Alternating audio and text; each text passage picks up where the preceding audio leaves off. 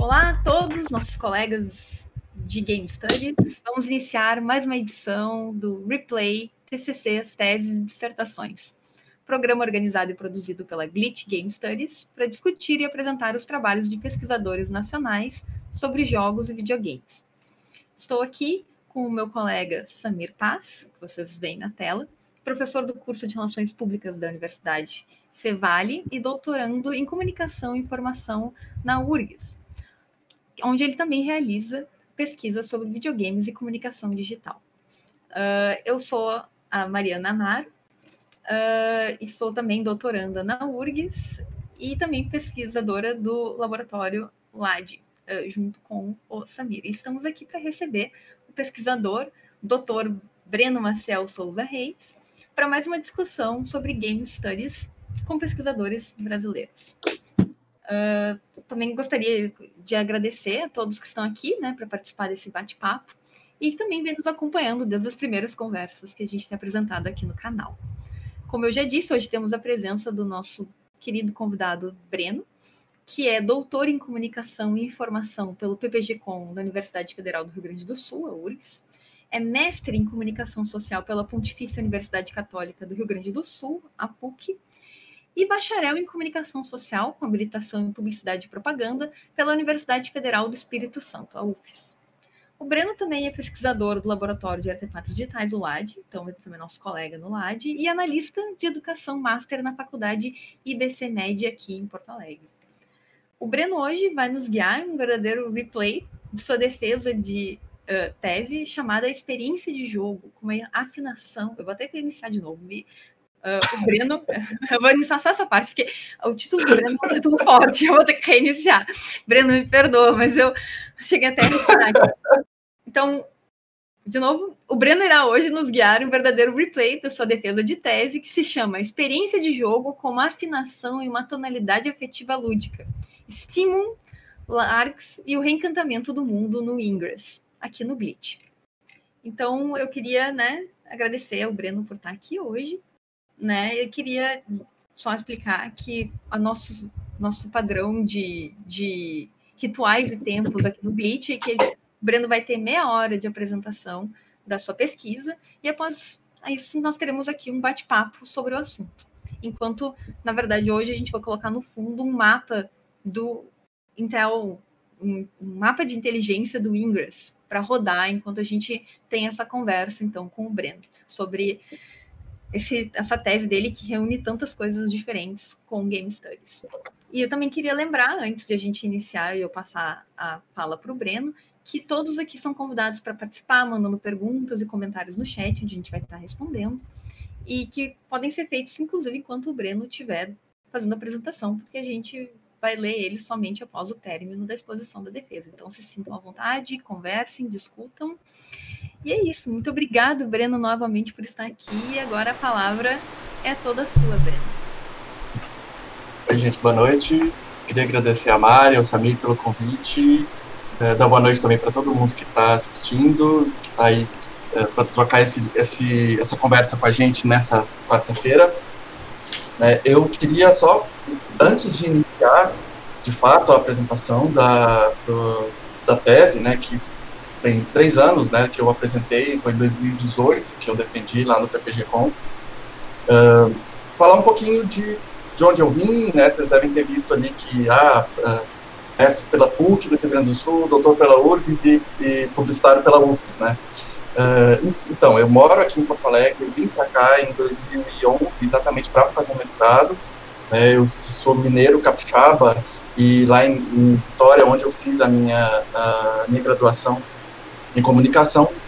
Desde os últimos anos da minha graduação, eu já fui sentindo a vontade e o interesse em continuar nesse, nessa, nesse processo de pesquisa, né, a partir de, de iniciação científica e por aí vai. E aí vim para cá e comecei efetivamente no mestrado e, no, e depois no doutorado. A minha relação com games, assim, ela é, eu lembro que primeira vez que eu tive contato com videogame propriamente dito, eu devia ter uns 3, 4 anos. Que o meu pai alugou um, um Atari. Né? Daqueles bem, né? Da manete com manete, né? Do joystick de manche ainda. Uh, ele alugou para um fim de semana e eu lembro de ficar jogando box com ele no, na TV, assim, que era bem. Era um, um, um, basicamente um colchete com a bolinha no meio e que ficava dando socos, né?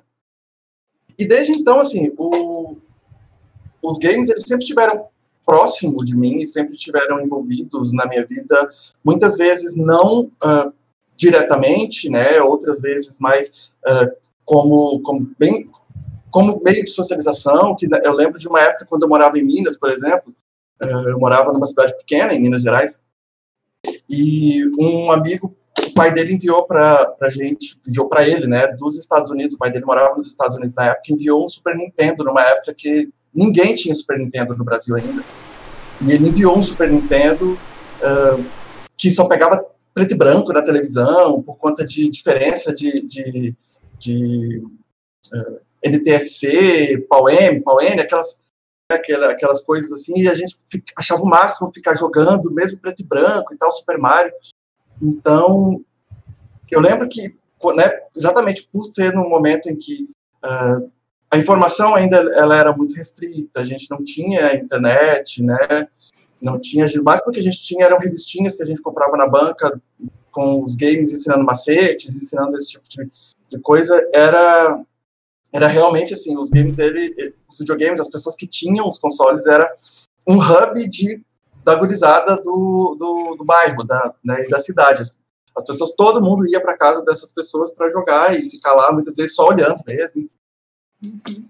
E aí, assim, o meu. Uh, então, os games eles sempre tiveram muito presentes na minha vida, né? E efetivamente, como objeto de pesquisa, foi no mestrado, né? Aliando a questão da mobilidade né, que era um aspecto que eu já vinha trabalhando na, na, na graduação, na, na, iniciação científica, pensando em dispositivos móveis e o impacto que esses dispositivos móveis iam ter, tanto na sociabilidade das pessoas, quanto na, no espaço urbano, e como essas pessoas iriam experimentar o espaço, espaço urbano, né, e junto com isso, eu aliei essas duas coisas, né, né, a questão da mobilidade, a questão dos games no meu mestrado, e estudei aquela rede social que finada, saudosa Foursquare, né? Eu não sei se alguém aqui ainda lembra. Uh, eu utilizei o, o Foursquare como entendendo o Foursquare como um jogo, né? Um jogo móvel, um jogo, um jogo que transforma a cidade quase que num tabuleiro de banco imobiliário, entendendo qual, qual era o papel daquelas dinâmicas e das, da, da, do gamification, das das prefeituras, como é que algumas pessoas, alguns usuários, se apropriavam dessas, dessas mecânicas do, na rede social para transformar aquilo efetivamente num jogo. Né? E aí venho, de fato, para o doutorado, né, que a gente vai falar rapidinho agora. Primeiro, eu queria pedir desculpas se por acaso eu me embaranar ou esquecer alguma coisa, porque eu estava falando para a Mari que tem três anos que eu apresentei a minha tese, e eu praticamente não mexi muito nela depois. Então, não sei se foi trauma, o que foi assim, que eu fiquei assim, não, não quero saber da minha tese por um bom tempo. Não, mas uh, uh, eu, então acabei que revendo a tese para fazer essa conversa com vocês, eu vi que eu não me lembrava de 80% das coisas que eu escrevi. Tá? Mas eu juro que fui eu, né? não foi um ghostwriter, não foi, mas pode ter sido no máximo um espírito que encarnou em mim e eu, e eu escrevi durante esses quatro anos.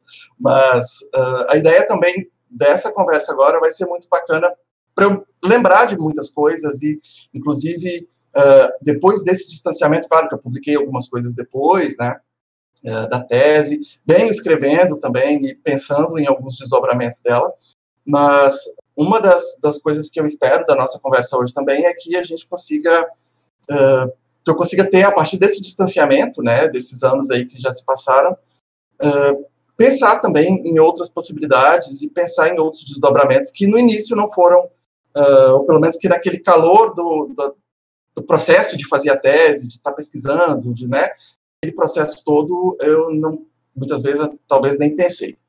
Né? Então, vamos lá. Se por acaso eu estiver falando muito rápido, ou se por acaso né, falhar, por favor, Mari, me dá um toque, me avisa que eu. Vai fundo, Breno, pode ir, tá tudo eu vou, tranquilo. Tá. Tá rodando direitinho e o nosso tá. chat está aqui. Tá.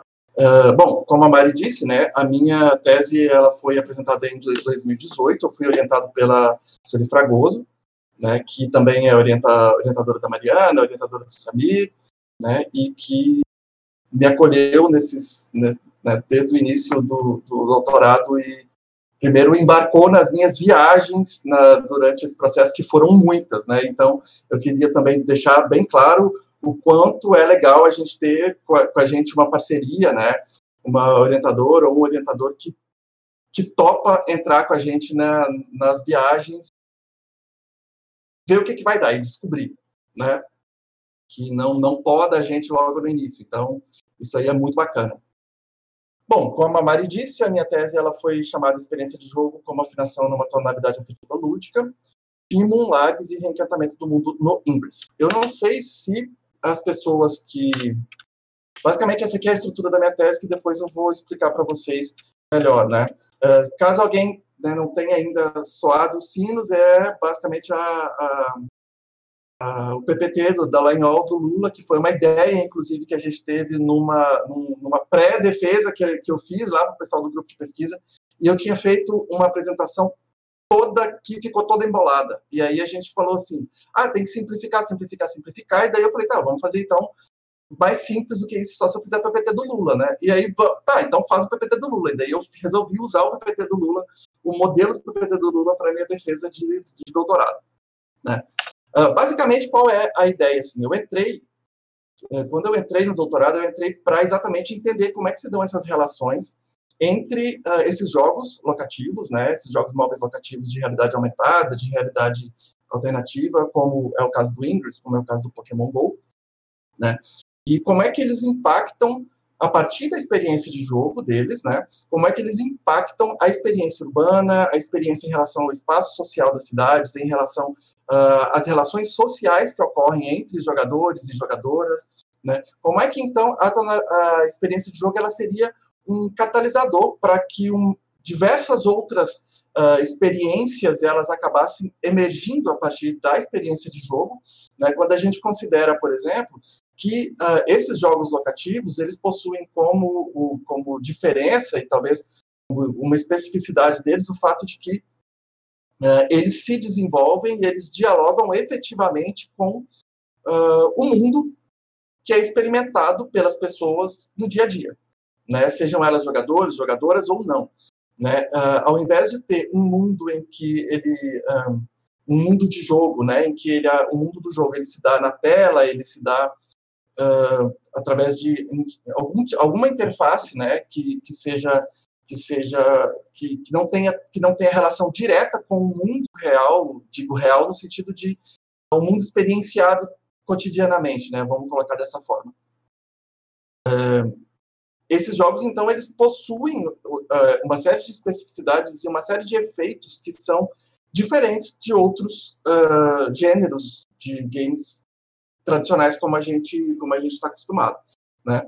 E aí assim, para eu construir esse conceito de tonalidade afetiva lúdica que eu vou explicar para vocês depois, né? Utilizei como ponto de partida a fenomenologia, né? E aí eu não sei exatamente qual é, até onde uh, vai a de repente a, a já, até onde já foi falado a questão da fenomenologia aqui no, no, no Glitch, né? Se alguém, se algum outro pesquisador já chegou a falar sobre isso e tal. Mas a fenomenologia ela é um método, né? mais do que efetivamente uma corrente filosófica, né? Uma, e eu sempre tive muito esse diálogo entre são parênteses, né? Eu sempre tive muito esse diálogo entre a comunicação e a filosofia. Eu sempre gostei muito. Né? Cheguei a iniciar uma graduação em filosofia que eu não consegui terminar porque era concomitante com o doutorado, então é, é, me pirei muito naquela época, ou era uma coisa ou era outra. Né? E aí, eu sempre me interessei muito pela por filosofia e especialmente pela, pela fenomenologia, né? tanto enquanto uh, paradigma filosófico, quanto um método, ou seja, uma forma a partir da qual a gente vai abordar aquele objeto, tanto teórico quanto empírico, que a gente está, é, que a gente vai estudar, né? E aí a fenomenologia ela possui uh, algumas especificidades, né, que são características ao próprio método e ao próprio viés que ela insere nesse, uh, nesse processo de abordar o objeto, né, de se aproximar dele. Né. Só um rápido panorama da fenomenologia, ela, ela é, então, esse método, um, uma, uma corrente, uma escola filosófica que surgiu na Alemanha no final do século XIX, né, com o Russell, e que, a partir disso, uh, e basicamente a fenomenologia ela surge porque o Russell vai percebendo que, uh, de certo modo, as ciências naturais uh, e, e ciências físicas e ciências naturais, elas, as exatas e naturais, elas estavam tendo um, um, uma primazia em relação às ciências sociais, e como ele chama na, no início lá do, sobre a fenomenologia, né? Ele fala ciências do espírito, né?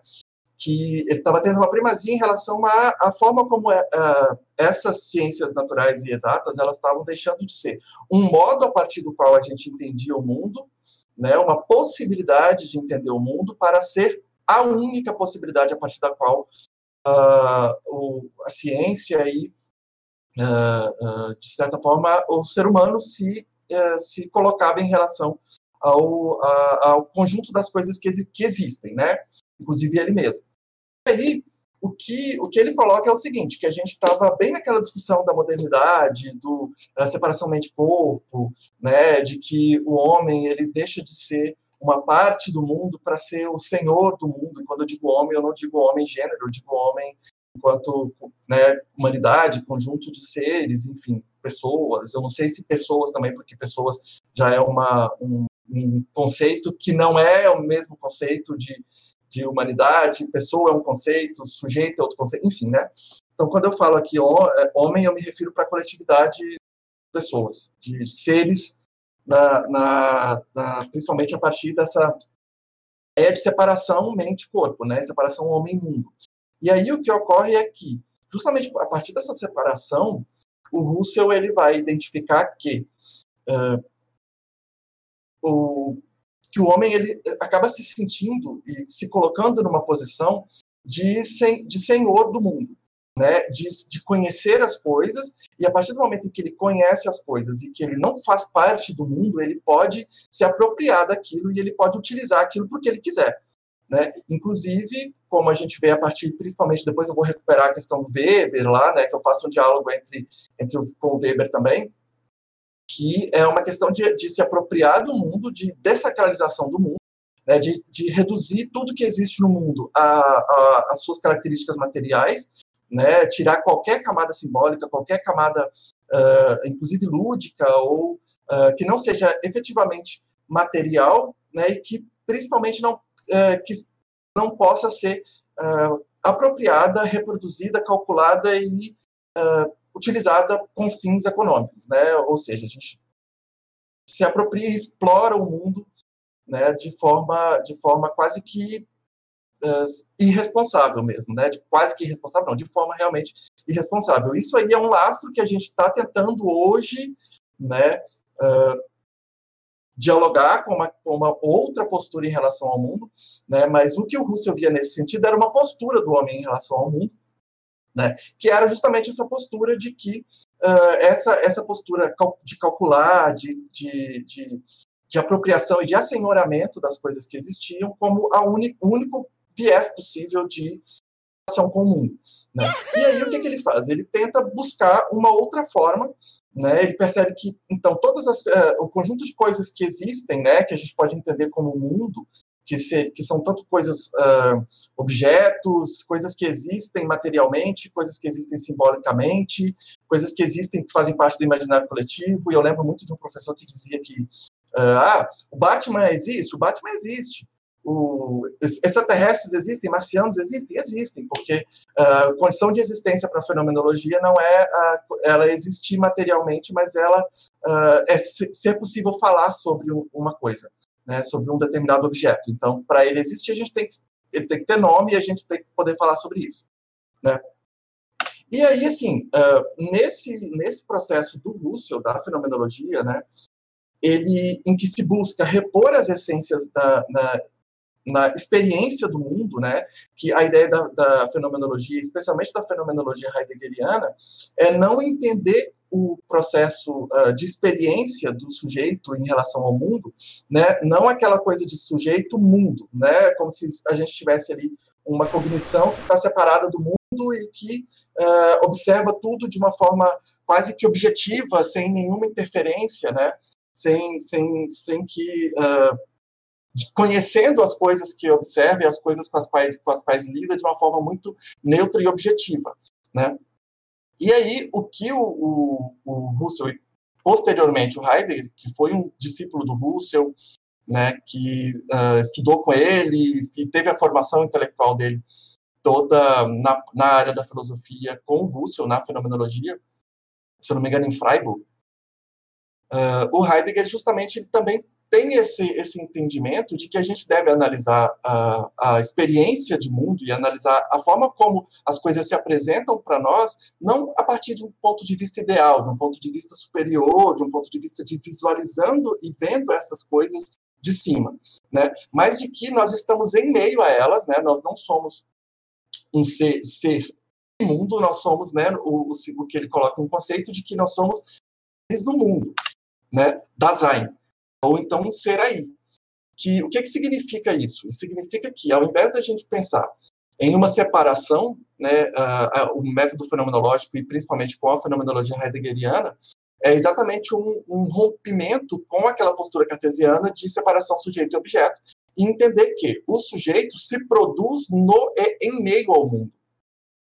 Né? E isso tem uma diferença fundamental quando a gente pensa em, em, em como, a, é, em um, um, como a gente se aproxima da realidade, como a gente entende a realidade. Né? Ao invés da gente entender que as coisas elas são da forma como elas são, né? porque a gente está enxergando ela de cima, então é aquilo ali, acabou? Não, a gente se coloca numa posição de uh, horizontalidade em relação a elas.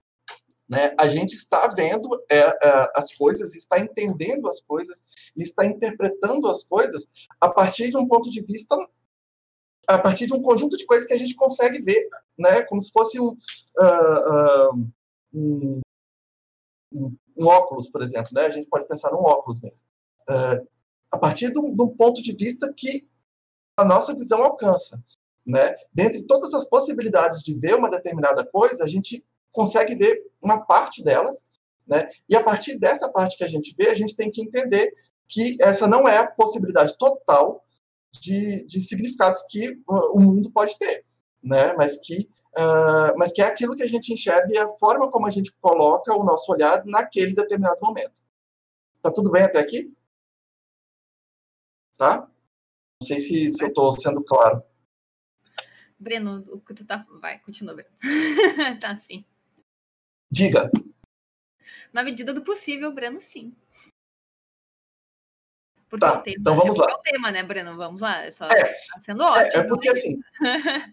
é, é, porque assim, também, deixa eu só fazer um disclaimer aqui, né? A, a fenomenologia, principalmente a fenomenologia heideggeriana, assim, ela é um, ela é um investimento teórico. Tá? E quando eu digo de um investimento teórico, é um, são conceitos que estão muito amarrados um com o outro e que tu não consegue trazer esse um, trazer um conceito desse de forma deslocada. Tá? Tu não consegue, por exemplo, trazer um conceito, da, por exemplo, que é o conceito que eu trabalho, que é o conceito de tonalidade afetiva, sem que para tu falar daquele conceito, tu tenha que ir lá atrás e entender o pensamento daquela pessoa, e, no caso do pensamento heideggeriano, tu tem que entender ele e abordar esse pensamento de uma forma muito global, de uma forma muito integral. Tu não consegue uh, simplesmente pensar aquele conceito e jogar aquele conceito na sua tese, né? Então, assim, é muito, seria muita pretensão da minha parte também chegar aqui e querer explicar a fenomenologia para vocês heideggeriana em meia hora. Né? Mas, mas, na medida do possível e, do, e de como espinhoso esse, esse assunto é, né? Uh, vamos, estamos tentando. Depois também a gente pode conversar sobre alguns pontos específicos. Né? Então, como eu disse, assim, uh, a ideia do Dasein é que ele, esse Dasein ele existe, esse ser no mundo ele existe, né? A partir das suas experiências cotidianas, né? Que é o que o Russell chama de mundo vivido, que é de Lebenswelt, né? Que não é uh, que não é um mundo ideal ou então uma uma um, um, uh, um espaço que não que seria realmente ideal, né? Mas é um espaço que a pessoa vivencia ela no dia a dia. E é, e é, muito interessante até falar sobre essa questão das experiências cotidianas, por quê? Porque isso me deu uma ponte para pensar a questão da relação da, da experiência de jogo, né, desse, desse, desses jogos específicos, pensando exatamente nisso, que esses jogos, eles, a experiência de jogo nesse caso, ela se dá, depois eu vou justificar falando que não só nesse caso, mas em todos eles, eu entendo, né, que ela sempre, a experiência de jogos, ela sempre permeia nossa experiência de mundo, as nossas experiências cotidianas, a forma a partir da qual a gente se aproxima, a forma a partir da qual a gente entende, né, nos entendemos, entendemos os outros, entendemos todas as outras coisas do mundo. Então, vamos lá. Uh, então, claro, né, uh, existe, como a gente está, uh, ah, né, o design ele está no mundo e essas experiências cotidianas, essas experiências cotidianas também elas se dão em uma, de, em uma determinada contingência, né? Contingência histórica, contingência cultural, contingência temporal. Né? E isso é bem interessante quando Heidegger fala em ser e tempo, né? Que ele vincula a, a experiência de mundo e, a, e o Dasein, que é onde ele, esse ser e tempo é onde ele apresenta o conceito de Dasein, né? Uh, ele vincula e ele circunscreve essa experiência de Dasein essa, como uma possibilidade a partir da qual a gente se entende, entende as coisas do mundo dentro de uma conjuntura, tá? Depois a gente pode falar disso de novo. Vamos passar, porque senão eu não, consegue, não consigo. E aí, assim, uh, o Heidegger também, ele vai entender que esse Dasein, ele possui sempre uh, uma, ele possui uma estrutura tríplice, né, que o Heidegger trabalha muito com a questão de uma estrutura tríplice, uh, como ele trabalha com uma, com, ele trabalha sempre com uma perspectiva temporal, né, tanto é que ser e tempo, né, ele entende o ser no tempo, se desenvolvendo e sempre sendo sem nunca conseguir ser de fato, chegar à, sua realização de fato, exceto quando ele morre, né? Uh, ele entende que, uh, que o modo como esse Dasein se move e o modo como ele se articula e como ele existe, ele existe a partir de uma abertura de mundo. E o que tanto é que o, Dasein, o Heidegger fala que o ser, uh, o ser do mundo, ele é uma clareira. Né? E quando ele fala dessa clareira, o que, que significa, né? Que uh, eu sempre uso uma metáfora assim, ó, de uma pensar numa, numa, numa floresta que é impenetrável. Tu não consegue saber o que tem dentro daquela floresta, tu não tem acesso àquela floresta, senão por uma clareira, que tu consegue enxergar algumas coisas ali dentro. Né? E tu não tem como saber o que tem, é, é, o que tem fora daquele, daquela clareira. Né? Então tu tira e tu entende aquele, aquela floresta, por exemplo, ou vamos pensar no outro planeta, né, num planeta ali que tu consegue ter uh, uma, uma visão parcial daquele planeta. Né? Tu não consegue saber o que existe naquele, naquele planeta em sua totalidade, mas somente por aquela clareira. Então, o que, que acontece? Tu vai te mover e tu vai produzir o teu conhecimento sobre aquele, aquele, aquela floresta ou aquele planeta a partir daquilo que tu consegue observar. Né? E, esse, e essa clareira é exatamente aquilo que o Heidegger fala que é o Dasein. Não sei se agora talvez ficou mais claro, né? E que essa abertura de mundo, ela pode se dar de uma diversa, de uma de diversas formas. Ela pode se dar via conhecimento científico, ela pode se dar uh, uh, via via experimentações, ela pode se dar de uma diversa diversidade de formas e dentre elas eu, né, defendi que o lúdico poderia ser como uma, uma forma a partir do qual uh, o Dazai se, apro se aproxima do mundo e, e, o mundo se abre para ele. Né? E aí, uh, ficou muito claro para mim nesse, nesse processo que, ao invés de considerar que lúdico e jogo como a mesma coisa, né, e a gente talvez pensando que, que pode falar, ah, não, não é a mesma coisa, mas muitas vezes, pelo menos eu vejo sendo tratado como a mesma coisa, inclusive na literatura sobre games, né, lúdico e jogo como a mesma coisa, uh, eu acabei entendendo que o lúdico ele é um fenômeno, tá, que os seres humanos uh, que se aproxima do ser humano e que o ser humano que, que ocorre na existência né, desse Dasein e que esse fenômeno que é o lúdico, que seria um modo de a partir do qual uh, uh, uma lente a partir do qual a gente enxerga o mundo, né, a gente se relaciona com as coisas, ele possui manifestações e uma dessas manifestações seria o jogo. Então eu faço também essa diferenciação. Opa. Vamos lá. Né, isso aí eu vou passando porque senão eu vou ficar aqui até amanhã, né? Então, eu penso na tonalidade da, na, nessa ideia de tonalidade afetiva lúdica como uma ideia que o Heidegger traz né, em alguns, opa, em alguns, uh, em duas obras dele, que é a ideia de estímulo. Que que, significa esse estímulo? Esse estímulo, uh, ele seria, ele não tem uma tradução literal para outro idioma que não seja uh, o alemão, que dê conta da, da do, do, sentido dessa dessa dessa palavra né, em outras línguas. Em português, ele pode ser, eh, algumas vezes ele é traduzido como humor, algumas vezes ele é traduzido como estado de espírito, né? Em inglês também, muitas vezes é traduzido como state, state of mind, muitas vezes é traduzido como uh, uh, mood, né, de humor também. Mas ele, eu prefiro não utilizar esse tipo de tradução, por quê? Porque quando eu penso em mood, ou quando eu penso em state of mind, quando eu penso em humor ou estado de espírito, eu estou pensando muito de um aspecto subjetivo. Né? O, o, humor é uma. A gente tem uma, uma tendência a achar, pensar o humor de um ponto de vista muito psicologizante e de um ponto de vista individual. Né? Quando que a ideia de estímulo em alemão ela é uma ideia de afinação. Né? E quando eu digo afinação, eh, eu utilizo até no meu trabalho a ideia do violão. Né? Quem é que toca, se alguém é que toca violão, né, e, ou pelo menos sabe afinar um instrumento, ou já viu alguém afinando um instrumento, por exemplo, Normalmente, quem afina um instrumento de ouvido, quem não usa afinador e tal, a pessoa normalmente ela coloca o violão no, no peito e ela, ao mesmo tempo em que ela afina aquele violão, ouvindo, ela também afina sentindo a vibração que cada corda, por exemplo, ela faz no peito daquela pessoa, né? Então, a ideia de afinação, ela seria um, um, um seria um processo intermediário, tá? Em que vários elementos e várias situações elas convergem para criar um, uma determinada uh, sintonia, vamos pensar assim, uma determinada sintonia em relação ao mundo, né, em relação à, à totalidade das coisas, em relação à forma como o, o Dasein ele enxerga e ele se move nesse mundo, né, que, uh, que essa tonalidade afetiva traduzida, né? Eu, prefiro, eu gosto muito dessa questão do, de pensar em tonalidade afetiva em português ao invés de estímulo. Depois a gente vai falar mais sobre isso, né? E aí o Heidegger vai falar que essa esse essa essa estímulo, né? Nós temos diversos estímulos na nossa na nossa existência cotidiana. Né? Nós temos, ele vai falar especificamente nas, em duas obras, né, Ser Tempo e uh, Conceitos Fundamentais da Metafísica, em Angústia e Tédio. Né?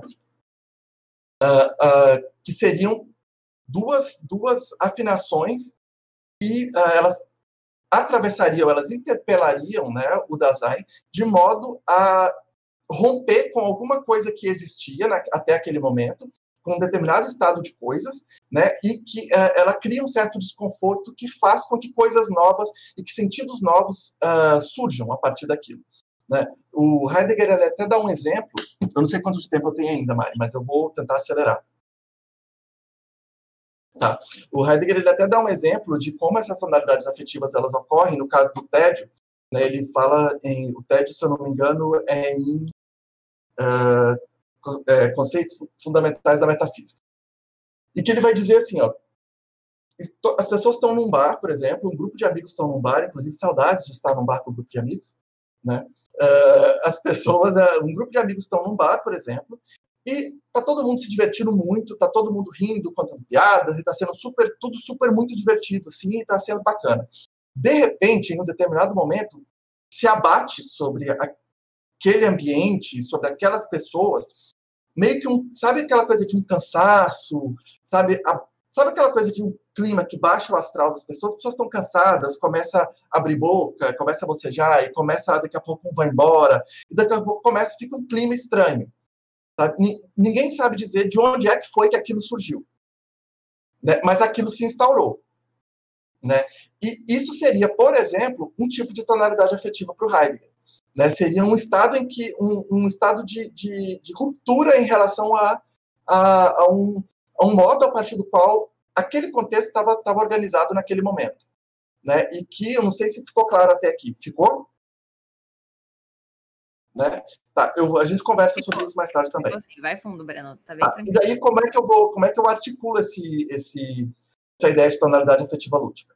Né? Uh, como um modo a partir do qual o Dasein ele pode experienciar o mundo?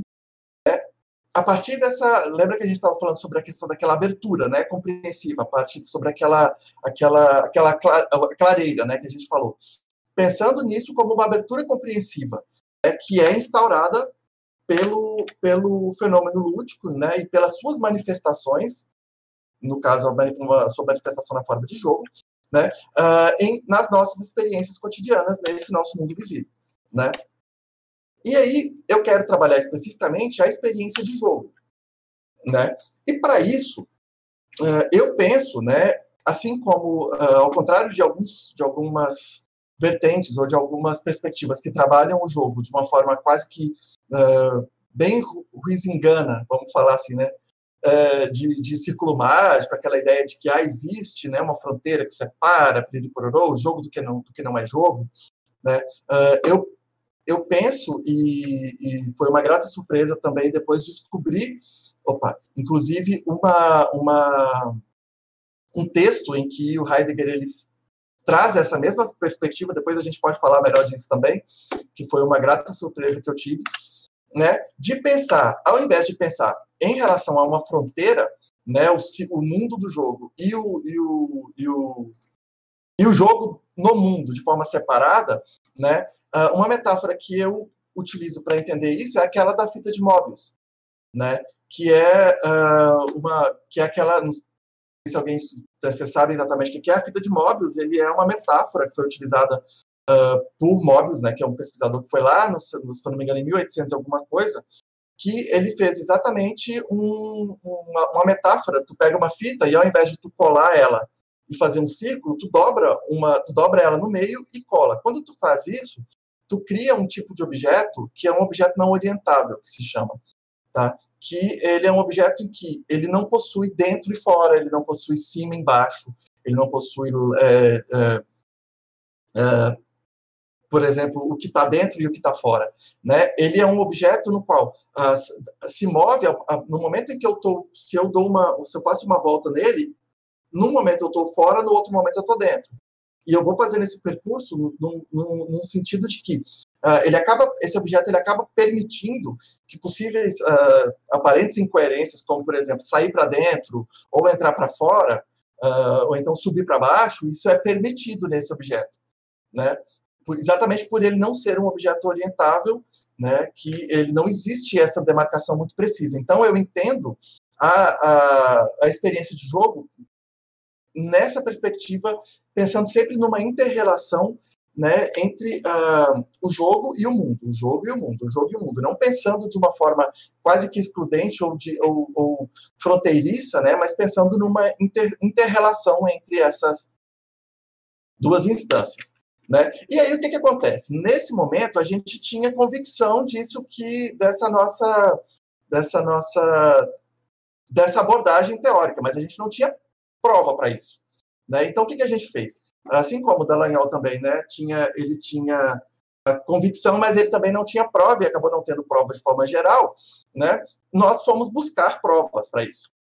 E aí, uh, eu fui efetivamente pesquisar o Ingres, né, como exercício de aplicação para entender, então, como é que a tonalidade afetiva ela se articula em relação à experiência de jogo né, a partir dessa da, da, a partir da experiência de jogo cotidiana no mundo cotidiano dos jogadores, né? E aí uh, o que que, eu, o que que a gente foi fazendo, né? A partir disso, em, pensando uh, em possíveis implicações que a experiência de jogo no Ingress ela teria para a experiência de mundo desse, desse, desses jogadores e dessas jogadoras, né? Porque uh, uma coisa que ficou muito presente a partir da minha experiência como jogador foi que um, não sei se as pessoas aqui sabem como é que o Ingress funciona, né, mas o Ingress ele pega uh, ele pega a base de dados do Google Maps, né, não sei se a Mari está mostrando aí no fundo, é, ele pega a base de dados do Google, do Google Maps e ele transforma, ele insere uma camada lúdica, né, uma narrativa uma cosmologia própria né, na, no, no, mundo cotidiano, né, e transforma objetos, transforma uh, obras artísticas, transforma prédios, monumentos, enfim, em portais do jogo. E esses portais, eles são a, a, a cosmologia básica do jogo, né, ela, ela se fundamenta numa, numa ideia científica de que os, uh, pesquisadores do CERN, aquele mega laboratório que tem na Europa, eles, eles descobriram uma energia estranha emanando desses locais uh, no mundo todo e que essa energia ela tinha a, a possibilidade, né, ela, ela poderia ser potencialmente usada para manipular a mente das pessoas que estavam ali. E essa energia chamada chamava é, XM, né, é, é, exotic matter, né, matéria exótica, e que as, uh, surgem duas facções aí, duas equipes, que são os Iluminados e a Resistência, de modo a uh, manipular essa energia com ou, ou fins de, de, liberar a humanidade, né, e promover a humanidade a uma nova, a uma nova etapa de desenvolvimento mental, enfim, que os iluminados creem nisso, né, e a resistência crê, crê que pode ser utilizada como forma de escravização dos outros, enfim. Isso tudo ocorre no mundo físico, experienciado cotidianamente pelas pessoas, né? E aí o que que acontece? Uh, a partir do momento em que eu estou jogando, em que uh, eu, a minha experiência de jogo, ela, ela, ela não está restrita aos momentos efetivamente em que eu jogo né? Mas, por exemplo, um determinado local, que é um portal, eu, eu, eu comecei a passar a ver aquele local como portal mesmo nos momentos em que eu não estava jogando. E daí eu pensei, tá, se isso acontece comigo, também deve acontecer com outras pessoas. Então eu fui investigar se isso acontecia efetivamente com outras pessoas, né, para entender essas transformações das experiências, né, eh, dos, dos, jogadores e das jogadoras em relação ao mundo vivido tanto nas relações sociais, em relação à experiência da cidade, né, em relação às temporalidades, materialidades e, aos aspectos simbólicos que estão inerentes à, à, à cidade. Né. E aí eu fui, acabei indo também parar no Weber, né, que como a gente estava falando, fiz esse diálogo entre o, o, uh, o Heidegger e o Weber, principalmente entendendo a questão da modernidade e como Weber entende a questão do desencantamento do mundo, tá? Por quê? Porque o Weber entende que, como a gente falou, né, um dos pilares para que aquela, aquela primazia das ciências humanas, das ciências naturais e, da, e exatas que o Russell é, identificou lá no início da fenomenologia era exatamente a desacralização de tudo que existia no mundo. Né? Era a redução de tudo, todas as coisas do mundo a objetos uh, compreensíveis, né? E não só compreensíveis, mas reprodutíveis e destrincháveis, assim, né? A gente na, na, há uma ideia de que tudo no mundo pode ser conhecido, né? E não só conhecido, mas também utilizável e uh, como recurso, né? E que para isso a gente precisava então tirar do mundo tirar Deus, tinha que tirar tudo quanto é espírito, tinha que tirar qualquer coisa, por exemplo, que fizesse com que a gente se entendesse como parte do mundo, né? Pensando, ah, Deus criou o, o, o homem e o mundo, né? Então nós somos parte de uma criação divina, né? Que era uma, é uma ideia de um mundo encantado criado por Deus, né? Não, para que isso ocorra, a gente tem que entender que nós somos nós, nós somos donos do mundo e nós não temos nós, nós não somos parte do mundo. Nós somos donos do mundo, efetivamente, né? E aí, uh, o, o, Weber até fala, tem, ele tem um texto em que ele fala sobre uh, a cidade, né, pensando no desencantamento do mundo, a partir do, do contexto urbano, né, porque a gente, uh, para que, que o, o, a racionalidade, ela imponha, se imponha ao mundo, né, essa visão racional, objetiva e, e, e exata do mundo, né, uh, o próprio contexto urbano também ele tem que passar, ser guiado por uma lógica de eficiência, né? Isso aí eu fui, fiz uma, um longo percurso em relação a teorias do urbanismo, entendendo de onde vem a cidade, né? E quais são uh, uh, os pilares que sustentam as cidades modernas e que tem esse lastro até hoje na forma como a gente compreende uh, e como a cidade é feita, né? E pensando as possibilidades de reencantamento contemporâneas, né? E como é que se dão essas tensões porque eu me lembro bem, né, eu sempre falo isso lá do Latour, quando ele diz que jamais fomos modernos, ou seja, a nossa, a, o desencantamento do mundo, por mais que a modernidade queira, e o, e, a, e o pensamento, a narrativa moderna né, de mundo, ela queira a todo custo e tente a todo custo uh, uh, uh, desencantar o mundo, né, acaba que existem sempre umas, umas possibilidades de retorno, né, E aí existe até algumas, existem alguns autores, por exemplo, que eu me, me, me, me baseei para entender como é que esse reencantamento no Ingress ele ocorre. Tá? Existe um, um, uma dissertação ou uma tese, se eu não me engano, se eu não me engano, de, de, da Universidade Federal de Santa Catarina, Assunção, que é o nome do autor, tá? que uh, ele fala sobre, ele elenca vários tipos de, uh, de reencantamentos possíveis, né, a partir dessa, dessa, dessa ideia exatamente de que a modernidade ela não consegue efetivamente concretizar, se concretizar e, e, e de forma integral, né, que elas que sempre existem aí movimentos de, de resistência a ela. Né? E aí ele traz, por exemplo, a, a ideia do, do reencantamento científico, né, que aí eu pensei nessa, nessa ideia do reencantamento científico justamente porque o Ingres, ele é, a, a, cosmologia do Ingres, ele não é uma ideia de que, ah, existem deuses na Terra, né, existem, nossa, né, são lugares em que deuses se comunicam com, com, com a humanidade, né, não, essa, essa energia, ela foi descoberta cientificamente, né, e ela tenta ser o tempo todo controlada e comandada e manipulada cientificamente. Então, não é um tipo de reencantamento que é um reencantamento religioso. Tá? É um reencantamento científico do mundo. E aí pode parecer que uma, um, meio contraditório pensar na ciência como um vetor de reencantamento, né? Mas uh, uma das formas a partir das quais uh, Ixi, a minha placa caiu lá atrás, ó, meu quadro, Mariana, que a gente estava falando. A placa não pode cair, Breno. Né? A placa não pode cair. Mas uma das formas a partir das quais uh, a ciência ela, ela é capaz de reencantar o mundo é exatamente por colocar uh, possibilidades de coisas que não existiam ou de compreensão, de descobrir né, universos microscópicos, universos uh, nano que não existiam e que eles são quase real, efetivamente mágicos, né?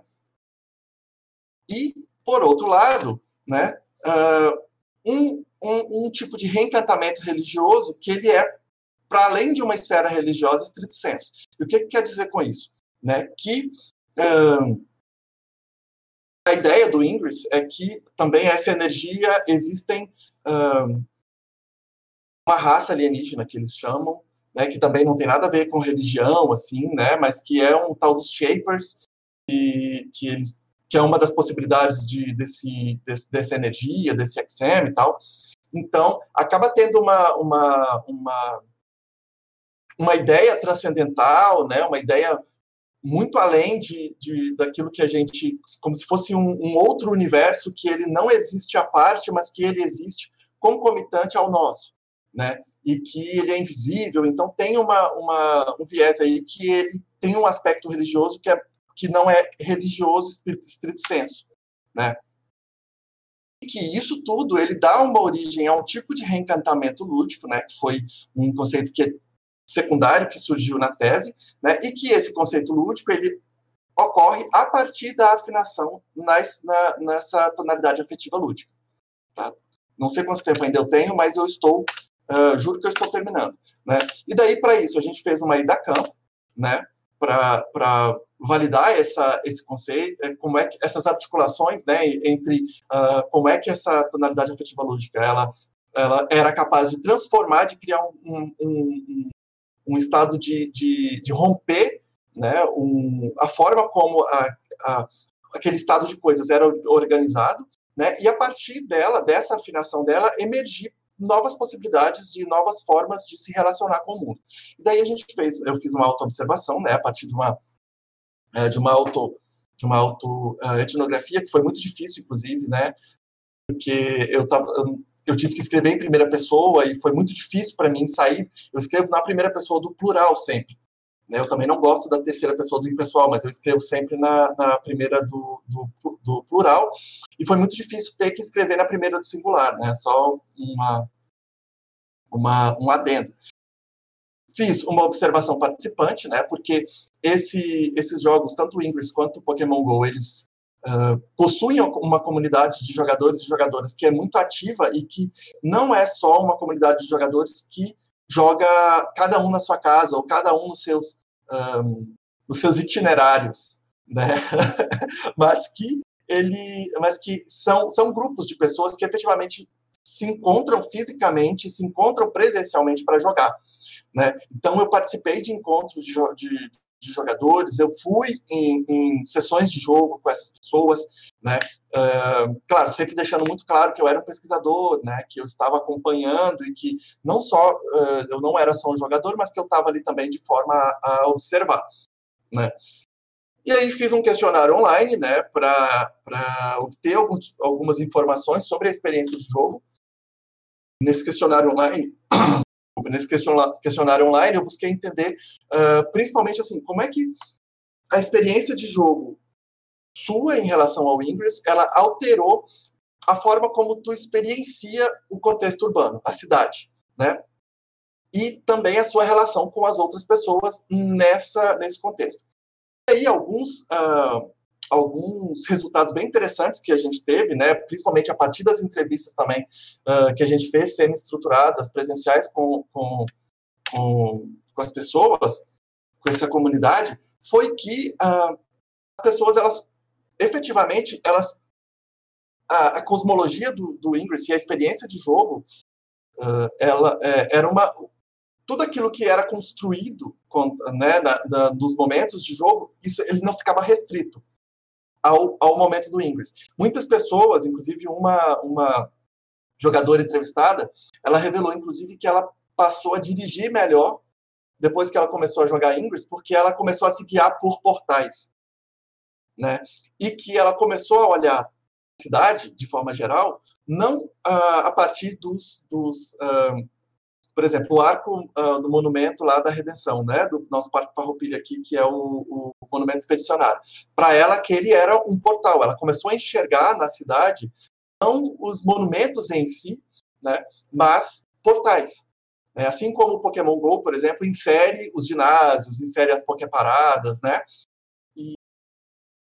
E não só isso, ela começou a enxergar, ela começou a ver que qualquer pessoa que estivesse na rua com o celular na mão, parado perto de um portal, ela não sabia, ela começou a enxergar todo mundo como jogador, potencialmente jogadores e jogadores do Ingress. Né? Então, ela acabou tendo, uh, isso não foi uma exceção dela, né? Uh, essa presença da cosmologia do Ingress em momentos em que elas não estão, em que essas pessoas não estão necessariamente jogando.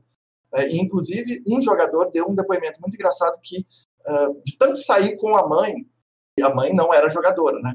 Mas de tanto sair com a mãe e falar para a mãe, ah, mãe, olha, eu jogo Ingress e aquele lugar ali é um portal, que não sei o quê, a mãe desse, desse jogador, desse entrevistado, disse que, uh, ele disse que a mãe dele começava a perguntar para ele, assim, ah, no fulano de tal, isso aqui é um portal? Isso aqui é um portal? Então, acabou que uh,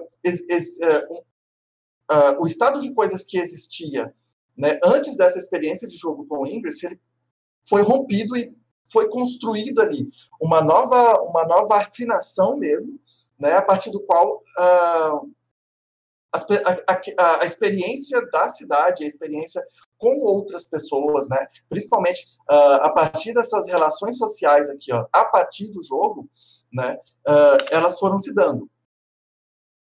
E claro, não é não, uma das uma das uma das uma das considerações, inclusive, que a gente traz, né, é que uh, essa ideia de reencantamento, do Ingress e tal, e do Pokémon GO também, ela não é uma, uma obrigatoriedade, tá? Ela é uma possibilidade a partir da qual a pessoa, a pessoa ela pode se relacionar com o mundo e com as coisas e com o jogo a partir dessa experiência, né? E aí, passando para as considerações finais, né? Uh, pensando nessa, pensando em entender essa tonalidade afetiva lúdica para além do Ingress, né? E aí eu tive uh, algumas, algumas, alguns pensamentos, como por exemplo, assim, quem jogou aqui uh, Banco Imobiliário, né? E aí tem aquele, sei lá, é Avenida Atlântica, né? Morumbi, é, sei lá, determinados nomes de locais de, do Rio, de São Paulo, né? E que eu digo pela minha experiência também, né? Que, que a partir do momento em que eu joguei o banco imobiliário, por exemplo, é, e que eu vou naqueles lugares, né, aqueles lugares são, para mim, também aquelas, a, a, aquela minha experiência em relação ao banco imobiliário do jogo de tabuleiro. Né. A, a, Avenida Atlântica ou uh, uma, outra, uma outra avenida, uma outra rua do, do que está presente no banco imobiliário, por exemplo, ela não é só né, aquela, aquele local naquela cidade, mas é um, um, um possui um significado que foi uh, que está presente que, que a partir da minha experiência de jogo ele é diferente, né? E aí, uma, um outro exemplo que a gente pensou disso, né, para entender essa, essa questão da experiência humana e para possibilitar a aplicação do conceito em outros jogos digitais e não digitais, como é o caso do tabuleiro, né, uh, a gente estava pensando no Fallout 4, que ocorre em Chicago, né, uma coisa que até uh, uma, uma, um artigo que eu estava, eu e a Sueli, a gente vive para terminar e não termina, que é exatamente pensando em como é que uh, entrevistar pessoas, por exemplo, que o Fallout 4 ocorre em Chicago, se eu não me engano, é em Chicago, né? Se eu não me engano, que o Fallout 4 é, se dá.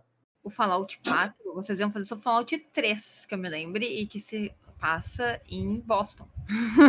é, é isso aí, então. É, é isso aí, em Boston, isso aí. É.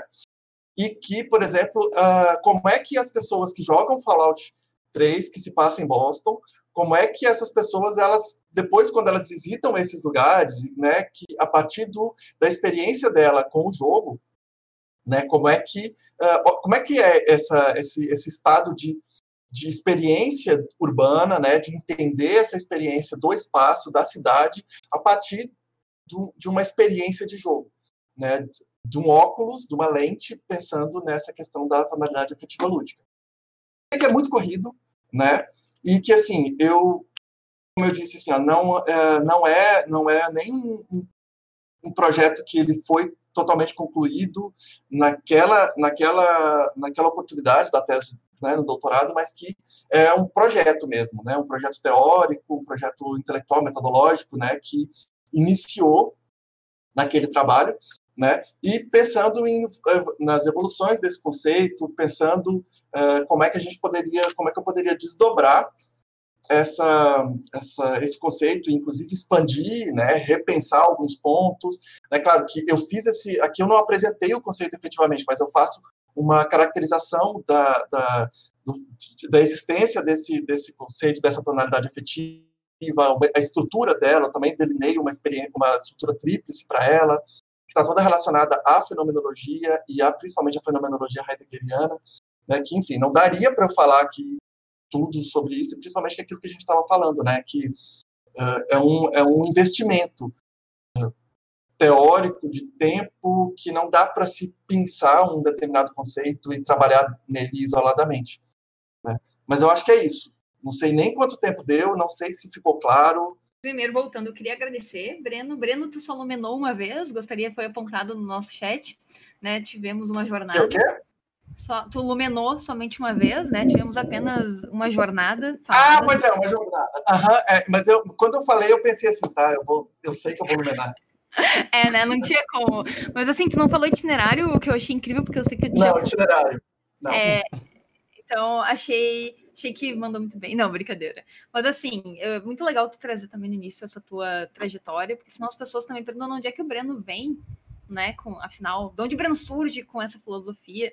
E, tipo, as pessoas dizem, ah, mas ele nem foi. Não, ele foi na filosofia, ele fez. Eu acho que até vou querer que tu comente mais um pouco sobre isso, teu contato também com filosofia no pós, com aquele professor Stein, né? Quero que tu traga um pouco disso pra gente, para as pessoas não acharem que só não é nada, gente, não é que não se possa e não é que não se faça. Mas o Breno não simplesmente pegou um dia, abriu um livro do Heidegger e disse: Ó, oh, ó, oh, agora eu sou, agora eu entendi tudo. Não que não se possa, só estou dizendo que vocês viram pelo arquitetura de conceitos e ideias e lógicas com as quais ele configurou aqui apresentando para gente, vocês podem ter certeza que não foi um processo. O Breno fez para vocês, porque o trabalho do Breno é, é, eu acho que é um dos trabalhos que, enfim, está ajudando a basilar, a dar uma boa fonte de, de rumo para minha tese.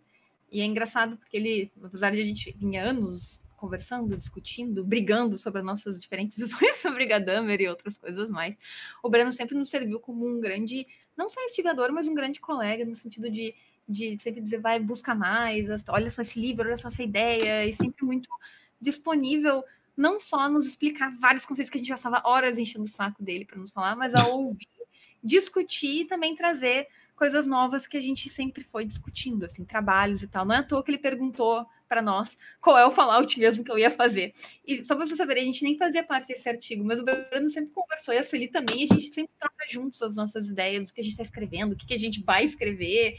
A gente sempre ouve muitos colegas no LAD, e, em geral, eu acho que é uma coisa que eu acho que é interessante a gente levar para os game studies também, pensar que colegas, né, a gente trabalha juntos. Então, pô, Breno, valeuzão hoje por estar aqui, né? Por ter feito essa super exposição. Uh, e a gente, só para vocês saberem, aqui do lado, o que vocês estão vendo é o Intel Map do Ingress, o jogo que o Breno conversou, e só o Breno joga em Porto Alegre, e essa moça, que obviamente ficou uh, paranoica de tanto jogar. São as duas pessoas de Porto Alegre que hoje Porque ninguém mais joga Ingress para isso. Ele só serviu para Sacanagem. Pyongo! Agora eu vou para o Samir antes de a gente continuar, né? Então, uh, Samir.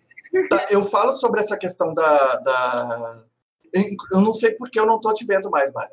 Mas eu falo sobre essa questão do, da filosofia e do, desse vínculo, de onde surgiu e como é que eu fiz esse, essa, essa, esse diálogo.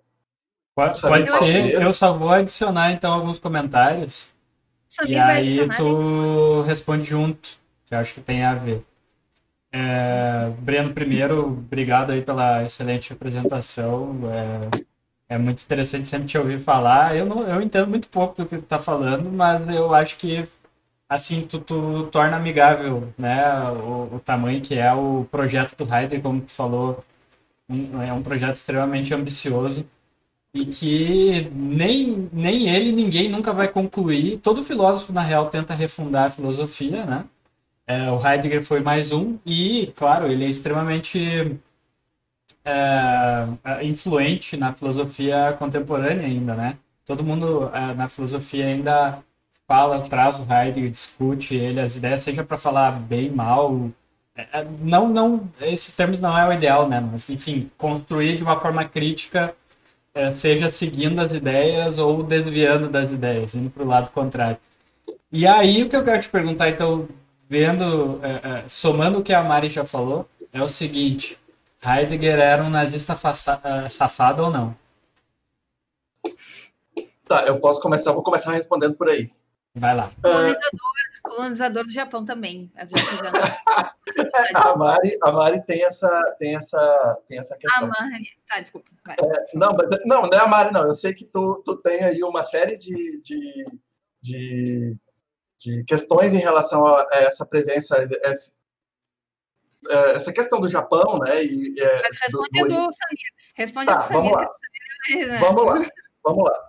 Uh, em termos, em termos. E por que, que eu vou te dizer em termos? Uh, se a gente pega uma questão. Uh, não, não estou justificando o injustificável, tá? Eu estou situando uh, um, um, uma perspectiva em um determinado momento cultural, temporal e da humanidade, né? A gente está falando de um período uh, de uma Alemanha que era uh, que estava principalmente devastada pelo pós-guerra na Primeira Guerra Mundial. Né? E aí o que, que acontece? É, naquele período, existia um sentimento de que, uh, tipo, sabe aquela coisa, make America great again? Sabe? Uh, Deus antes de tudo, Brasil, como é que é? é Deus uh, antes de tudo, Brasil depois, antes de todos. Enfim, existia um sentimento desse tipo naquela época, tá? Que não é muito estranho o que a gente vive hoje, né? E que uh, um sentimento de que existia, de que principalmente a, a, a Alemanha, ela tinha uma, uma eles, né, existia uma ideia de que a Alemanha ela deveria conduzir e esse era uma da, essa era uma premissa, por exemplo, do, do Russell, de que a fenomenologia ela, ela tinha a função, ela deveria ter uma uma como destino conduzir a humanidade a um processo reflexivo, tá? a um processo que de, de, de, de rompimento com essa ideia uh, muito cal calculador, é calculista, né, de certa forma, uh, que eram as ciências humanas e sociais naquele momento. Ciências uh, naturais e exatas naquele momento. E o que, que acontece? Ele realmente se filiou ao partido, né, e ele realmente foi colocado como, como reitor da Universidade de, da, da Universidade de Freiburg por conta disso.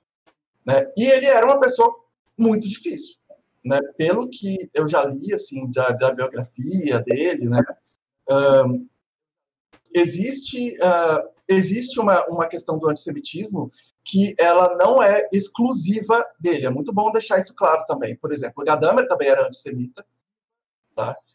Era era um espírito da época. Não estou dizendo que é certo e que é errado. Ou melhor, é errado, né? Mas que uh, era um espírito da época daquele momento específico. Né? Então, assim, uh, aí em um determinado momento, quando ele viu o que estava acontecendo, né, o que, que ele, ele não ficou, por exemplo, filiado do, uh, ao partido nazista durante muito tempo, né? Ele logo depois que começou a ver o que estava acontecendo, porque qual era a ideia? A, a ideia do né, inicial, a, a, o grande mote, né, era de fazer a Alemanha um grande país, né? Era de fazer tornar a Alemanha no, novamente uma potência, era uh, tinha toda uma questão do orgulho alemão ali, de, né? Uh, e a Alemanha sempre foi muito uma produtora de conhecimento filosófico, uma, uma produtora de, de, de, filósofos muito forte, né? Então, o que acontece naquele, o que aconteceu naquele período é que depois disso, depois, quando, quando começou a acontecer realmente uh, os absurdos que a gente que a gente sabe, ele saiu do partido e com isso também ele perdeu a, a, reitoria, e ele foi, bem que ficou doidão e foi morar numa floresta, né? E terminou a vida dele escrevendo poesia. Né? Inclusive, a, a obra dele, no, numa, numa fase mais tardia, é, inclusive tem um, um, livro dele aqui que é o do acontecimento apropriativo, uma coisa assim, e que o livro ele faz filosofia com, com, com poesia, uma coisa muito estranha, porque não, não, não parece nada com o tipo de, de escrita dele né, anterior, principalmente em Ser Tempo, que é um primeiro Heidegger, que dizem que é o primeiro Heidegger, né? e ele mais tardio é uma outra obra, é uma outra uh, uma, um outro momento. Existem, por exemplo, uh, cartas dele em que, uh, ao mesmo que mostram essa evolução dessa percepção em relação a, a, a, a esse projeto que foi conduzido né, pela, pela, pelo partido nazista e tal. E no início ele considerava que era realmente uma ideia interessante, de, né, enfim, que depois disso ele, ele viu o que estava sendo conduzido e pelo menos assim, né, demonstra um desgosto muito grande com o que aconteceu e que inclusive depois ele saiu né? Então, e, ele, Breno, ele deixa eu te... Sim, deixa eu te perguntar, e tu, tu, tu vê na, na obra dele, é, tem na, na, obra dele, assim, é, algo que sinalize é, porque ele se acaba se aliando a esse projeto fascista? Por exemplo, assim, é, tem essa questão de discutir a modernidade, né? E os problemas da modernidade, vem do Russell. Inclusive, eu me filio a essa, a essa linha filosófica, né? Tem os, seus problemas da modernidade. Inclusive, vejo o fascismo como um problema moderno, né? Mas, ao mesmo tempo, na obra do Heidegger, tanto do Russell também, e do Gadamer também, porque eles são é, um filhote do outro, é, tem uma pegada muito conservadora, né? Ou seja, parece que há uma confusão entre é, criticar o projeto moderno e tentar reformar, reformar não, ou, enfim, mudar, alterar é, a, a, forma de pensar da modernidade com uma ideia de voltar a um passado, talvez, a algo, uma, uma, uma ideia de grandeza meio mítica até, né? Uhum. Então, não sei o que tu acha, e que daí faz sentido, né? Ter uma, ter uma aliança com, com o fascismo, porque o fascismo, ele é meio que é, tenta ah, reviver a certos mitos. É fundamental, né? Ah, enfim, não sei o que tu acha também. Não, é, eu nunca tinha parado para pensar sobre essa perspectiva, assim, mas faz sentido. Né? Mas, uh, principalmente quando. Vou falar especificamente do Heidegger, tá? Uh, ele era um cara muito ambicioso, né? Como a gente estava falando, assim. Ele era um cara que parece ser, parecia ser muito difícil de lidar, porque ele brigava com todo mundo, né? Ele era, né? Tanto é que teve, acho que foi o Russell que quando o Russell a dedicatória, morreu, a dedicatória para o Russell, a dedicatória que ele fez o livro destruindo o Russell, disse com amor. Uh, com amor, uh -huh, é, foi o Ser Tempo, né? Se eu não me engano. Uh -huh. é, e aí tinha, tanto é que quando o Russell morreu, ele não foi no, no, no, no velório do Russell, fofocas, né? Fofocas acadêmicas, adoro fofocas. Adoro. adoro é, então, mas tudo na BNT. Uh, quando o Russell morreu, ele não foi na, na, no velório do Russell, ele mandou uma carta falando que depois ele falou que ele estava doente, ou que ele estava, tipo, hum. tava, tinha outro compromisso, um negócio assim, que ele não foi, ele simplesmente não quis ir, né? Mas, ao mesmo tempo, assim, é, existem, por exemplo, existe um cara que eu foi, foi também uh, orientando do Russell, por exemplo, que é o Eugene Fink, né, que recentemente a obra dele foi traduzida, que eu inclusive tenho aqui o livro, ah, que é esse aqui, ó. Ixi, Play, Play as a Symbol of the World. Né? Uhum. E que nesse livro, assim, ele até faz uma dedicatória para o Heidegger no livro. Quer ver? Deixa eu ver. Que é, é, deixa eu ver aqui. Ah, não vou achar agora. Mas se eu não me engano, ele, é o livro, ele dedica o livro para o Heidegger que eles que ele também eles tinham esse diálogo muito muito forte, né? O que, que eu vou te dizer assim? Essa questão da biografia, assim, eu sei que existe toda uma, uma, uma controvérsia em relação a isso, né? E que eu não me coloco como biógrafo dele, né? Uhum. Então, uh, eu sei, assim, óbvio, né? Eu leio sobre, já li algumas, muitas coisas sobre, visões muito contraditórias, inclusive, né?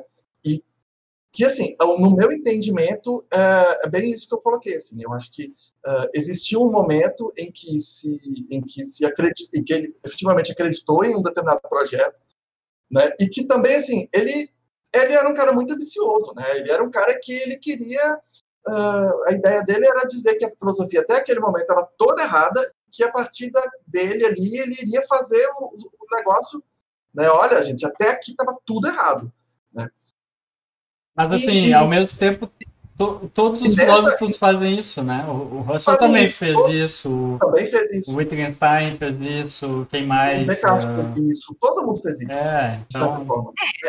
É. Isso é meio que uma, uma coisa meio da filosofia, né? É, mas como ele era um cara muito ambicioso, como ele era um cara muito ambicioso, assim, uh, eu vejo muito que talvez um, um oportunismo nesse sentido, assim, sabe? Ele uhum. vê que existia naquele momento uma, um, um, um partido, um conjunto de pessoas que estavam uh, que estavam ali no topo da onda e que ele podia tirar proveito em relação, de, em relação a isso. Olha, as pessoas vão me matar disso, né? Eu estou falando isso. Mas eu acho que ele era uma pessoa muito ambiciosa. E aí ele se alçado ao, ao posto de reitor de uma, de uma instituição que era uma, uma das melhores, uma instituição de destaque na Alemanha naquele momento, né? Uh, enfim, né, talvez pelas, acho que foi pelas piores razões possíveis, foi, foi pelas piores razões possíveis, principalmente a missão intelectual, né, existe, ele era um cara muito complicado mesmo, assim, né, Uhum. Só queria também dizer que a gente lembra desses também, que eu nem, né, a gente já viu até nas aulas da Sueli, o mundo moderno sempre prioriza pelos heróis, né?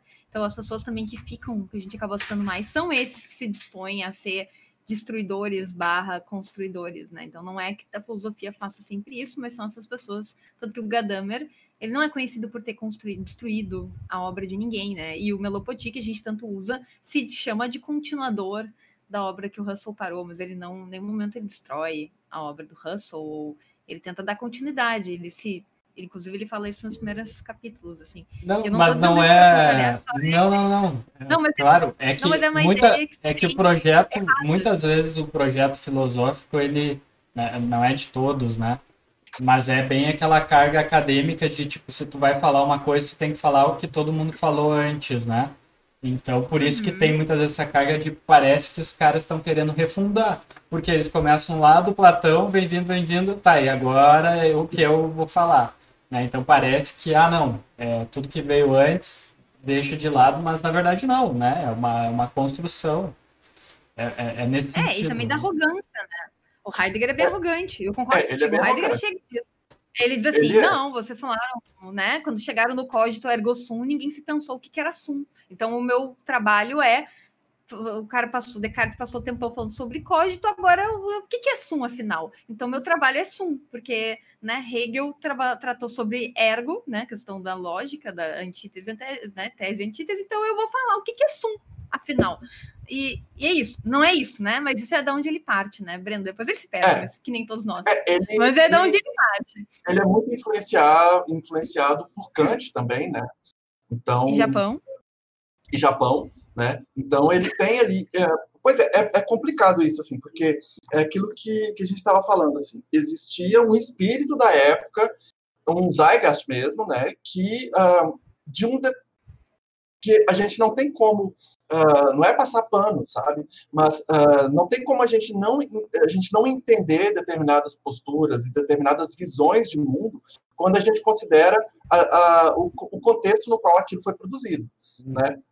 Então, assim, se a gente pega uh, se, se, e, e, e, principalmente assim o impacto que um, um filósofo como Heidegger, por exemplo, ele teve para a história da filosofia né, ocidental uh, e tam, também oriental, né, a, a, enfim, uh, mas principalmente para histórico para a história uhum. da filosofia ocidental, né, uh, o impacto que ele teve, inclusive em outras áreas, por exemplo, a ideia dele de ser do mundo e a de Dasein e a, e a ideia dele de, de mundo vivido, né, de, de entender o Dasein a partir da, da, da experiência fática de mundo né? A partir das, da, daquilo que é vivenciado, daquilo que é experienciado cotidianamente, né? Ele não colocava uh, a ideia de se pensar e de se analisar, de entender se, o, qual era o sentido do ser no mundo, né? Qual era o sentido do ser em uma uhum. posição ideal, né? Em um local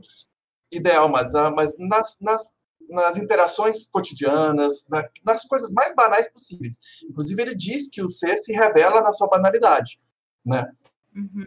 Uh, isso Eu trouxe, vou... por exemplo, impactos para a área da, da, da psicoterapia, por exemplo, de entender uhum. né, Uh, essas experiências, como é que isso se configura? Desculpa, Mari, eu te, te cortei. Não, tu, tu, pode continuar, não era isso. Eu até ia te dizer, só para quando falou do ser do mundo, para também para né, o pessoal que está aqui vendo a gente conversar, que a, a Laura comentou que, graças às tuas aulas que tu viu sobre Heidegger, uma aula de artefatos no Manulade, que entendeu, né, quando tu está falando do teu ser do mundo e tal. Eu vou te trazer para as coisas do chat para complementar, uh, tá. né, para a gente conversar. Eu não estou conseguindo ver. Então, é, pois é, então por isso que eu estou te lendo. E daí é bom uhum. que eu uhum. leio, eu já disse para as pessoas da nossa mediação, né? Então, se vocês não forem educadinhos, todos estão sendo educadinhos, Breno, eu faço ser educadinho. Então, a, a Camila também comentou que a tua tese é belíssima e diz que quando tu fala em reencantamento, vem para ela a noção de imaginação criativa. E acho bem bacana que tu consegue romper com o clichê religioso, né, do sagrado, para falar de reencantamento. Que incomoda demais quando fica só nessa relação mágica, sagrado, ressacralização do mundo. E quando tu traz essa perspectiva filosófica fenomenológica, mostra que é possível ir para um caminho que não o do luminoso, dívido uh, hierofânico, né? Uhum. E né? Então, eu acho que é interessante, porque daí eu já te puxo a conversa de como é que tu fez essa ligação, apesar de eu saber, eu acho que é legal falar para quem está vendo, essa ligação entre, para mim, muito forte entre Ruizinga, né? Uhum. Que, ironicamente, foi o cara que foi preso pelos nazistas, inclusive, uh, com Heidegger e Gadamer, né? E como é que tu faz essa, essas duas perspectivas de um cara que também não botava a culpa no mundo moderno na era medieval, na verdade, dizia nós nunca deixamos de ser medievais, era o Latour, né, do século uhum. de 1936. Latour, jamais, jamais. É... jamais não fomos medievais, basicamente. Uh, jamais. Né? Nunca deixamos, nunca fomos racionais, basicamente o que ele é. diz, assim, nunca seremos modernos. E como é, tipo, é que tu junta... Nunca seremos modernos, jamais seremos. Jamais seremos modernos e como é que tu chega na, no cara, né, no, no autor, como mesmo Samir disse, no cara que diz assim, não, eu vou reconstruir essa ideia de filosofia moderna, né? Eu vou pegar essa filosofia continental, né, essa parte alemã, e vou reconstruir um novo projeto, como o Samir uhum. disse, e agora, moder... agora eu sou a voz da modernidade, né? E como é que tu faz isso e transforma, para mim, no teu grande conceito, né? Que é uma grande junção do círculo hermenêutico com o lúdico. É, tá, eu vou, eu vou, inclusive, responder uma coisa que tu me perguntou antes, que era sobre de onde veio, né, essa, essa, esse, esse itinerário, né, entre, entre a, a, essa tradição, né, segundo, segundo Iluminada. Mas uh, eu, durante o mestrado, eu tive aulas, por exemplo, eu fiz algumas disciplinas que me que foram fundamentais para que eu desenvolvesse uma, um interesse, né? E, e buscasse, de fato, esses, esse, esse, esse percurso, né? E esse, e essa, esse viés fenomenológico. Uh, eu tive uma aula, por exemplo, em que com o Francisco Rudiger, né, lá durante o mestrado, em que ele basicamente era sobre a questão da técnica em Heidegger, né? Que assim como uh, o Heidegger ele fala de uma variedade de coisas, ele, inclusive ele tem uma formação teológica, né, que ele, ele fala sobre fenomenologia da vida religiosa, ele tem livros falando sobre religião, um monte de coisa, que assim, é, é, acaba que ele trabalha sobre diversos, ele fala sobre diversos aspectos.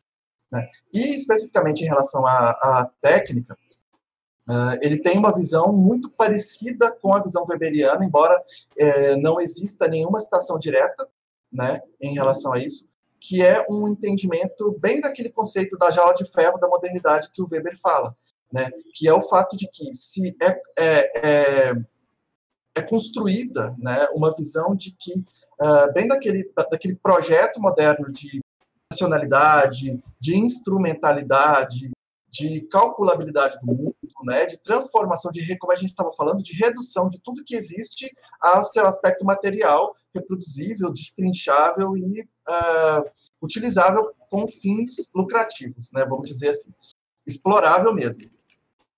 E que a ciência, ela é a, a ciência, principalmente na modernidade, ela é, ela acaba sendo uma o, o desencantamento, por exemplo, é, a ciência que vem de um processo de, de uh, a partir do qual ela estava muito vinculada a, ao religioso, né? Quando é que a gente sabe que uh, existia aí um, um, né, uma série de, de, de uh, cientistas, Jordano Bruno, enfim, uma galera aí que falar que quando falava alguma coisa que não era de, de concordava com o que a religião falava, queimava a pessoa, a pessoa tinha que desmentir, falar que não tinha nada a ver, que era mentira, enfim. Né? E quando a, a ciência ela dá essa, ela dá esse, esse chega para lá na religião para que seja o mundo seja efetivamente é, desencantado, né? É, a, ocorre essa dessacralização. Enfim, voltando, né? Eu tive essa toda essa essa essa, essa disciplina, né? Essa, essa disciplina que eu fiz com, com o Rudiger, em que eu fui apresentado efetivamente ao pensamento uh, do Martin do Martin Heidegger, que como a, como a gente falou, não é não tem como a gente trabalhar, por exemplo, a questão da técnica, a questão da tecnologia, a questão do espírito da técnica, tudo, né, e o impacto disso para a modernidade, o impacto disso na própria visão de mundo que a gente tem hoje, da forma como a gente se orienta, simplesmente pensar isso. Então, a gente teve uma introdução rápida ao pensamento dele, e depois eu tive, né, me interessei por fenomenologia especificamente, e eu fui fazer uma disciplina com o Emil Stein, né, que foi uh, não sei se ele foi orientando, mas ele teve aulas com o próprio Heidegger na Alemanha. Inclusive, uma das coisas mais engraçadas que ele que tinha era durante a disciplina do Emil Stein, que ele falava, ah, eu, numa das minhas conversas com Heidegger, não sei das quantas, aconteceu isso, isso isso. É, ele levar os livros do cara para aula e tá lá com a dedicatória do próprio, né? Então, é umas... Uh, e o, o Emil Stein, assim, foi uma baita inspiração, a disciplina que eu fiz dele foi de Fenomenologia da Percepção, né? E ele trazia Merleau-Ponty, trazia todos esses autores, né, que pensavam desde Russell, uh, uh, o Heidegger, o Merleau-Ponty, todos esses autores que trabalhavam essa questão da percepção a partir da fenomenologia e que eu tive essa, essa cadeira com eles e foi um semestre assim que eu saía de lá parecia que eu tinha ele tinha pegado meu cérebro tinha raspado no chapisco porque eu saía da, da prédio da filosofia tonto, que eu não entendia nada mais, eu saía de lá falando assim, sabe, eu queria uh, ver o programa da Sônia Abrão, assim, sabe, eu só queria nada que eu tivesse que pensar, sabe, tipo, queria ver casos de família depois que eu saí. E porque era, era um conteúdo muito denso, principalmente para mim, que né, não tinha efetivamente uma, uma formação na filosofia. Né? E, e aí, assim, eu sempre trouxe isso assim muito claro que uh, o meu o meu trabalho e, e, a minha visão e a forma como eu abordo não é uma visão de filósofo, né? Porque eu não sou filósofo, né? E eu nem me considero especialista em Heidegger, especialista em, em fenomenologia, nada disso. Eu, eu, eu, acho que eu sou uma pessoa interessada nessa, nessa, nessa, nesse paradigma filosófico, nesse método, e na fenomenologia heideggeriana é uma coisa que me encanta mesmo, eu acho muito. É, é, é, a própria complexidade, sabe, daquilo tudo ter saído da cabeça de uma pessoa é muito louco, né? Então, uh, eu, eu não me considero especialista em nada e, sabe, desse sentido, assim, eu considero mais um interessado. E, óbvio, né, como, como a gente estava falando, uh, aquela coisa, se você vai enveredar, por isso que, é, é, é, assim como é o Bruno Latour, por exemplo, né, em que uh, o Bruno Latour é um projeto, né, se tu pega para estudar a obra do Latour, para fundamentar o teu trabalho no Latour, tu não tem como pegar um pedaço do Latour e falar, não, só isso aqui me serve do Latour e Não, tu, tu tem que meter os dois pés na obra do Latour. Né? E ele, o Latour é um uhum. modo como tu vai abordar e olhar para o teu objeto, para a tua pesquisa. Né? E da mesma forma eu vejo eu vejo o Heidegger assim, né? Então eu não consigo pensar nessa nessa em fazer esse vínculo de uma forma superficial, né?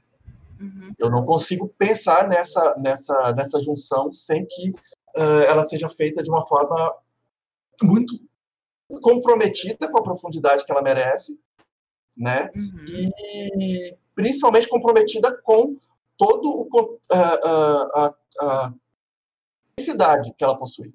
E Breno, é.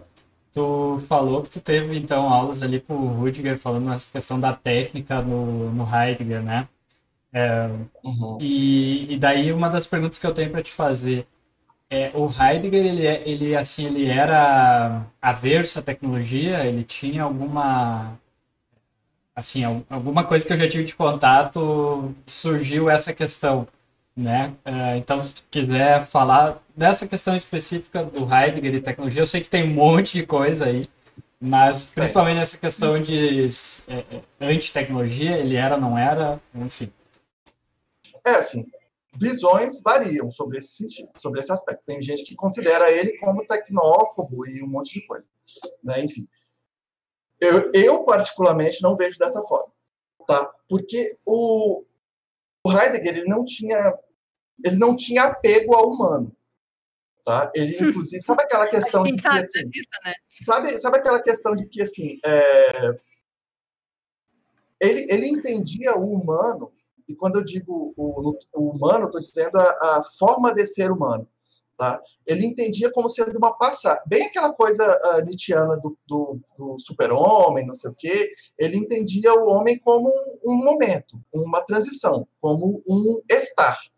Né? Tanto é que o Dasein, ele não entendia. O Dasein, ele, um, assim como no inglês, por exemplo, o verbo to be, ele é ser ou estar, o Dasein, o Sein também no alemão, ele é ser ou estar. Então a gente tem uma ideia de que o, o, o Dasein ele é um ser no mundo, mas ele é, seria mais um estar no mundo, ele seria uma forma a partir da qual a gente está. Né? Então, uh, o Heidegger ele vai falar sobre a tecnologia, é lá, livro do Chá.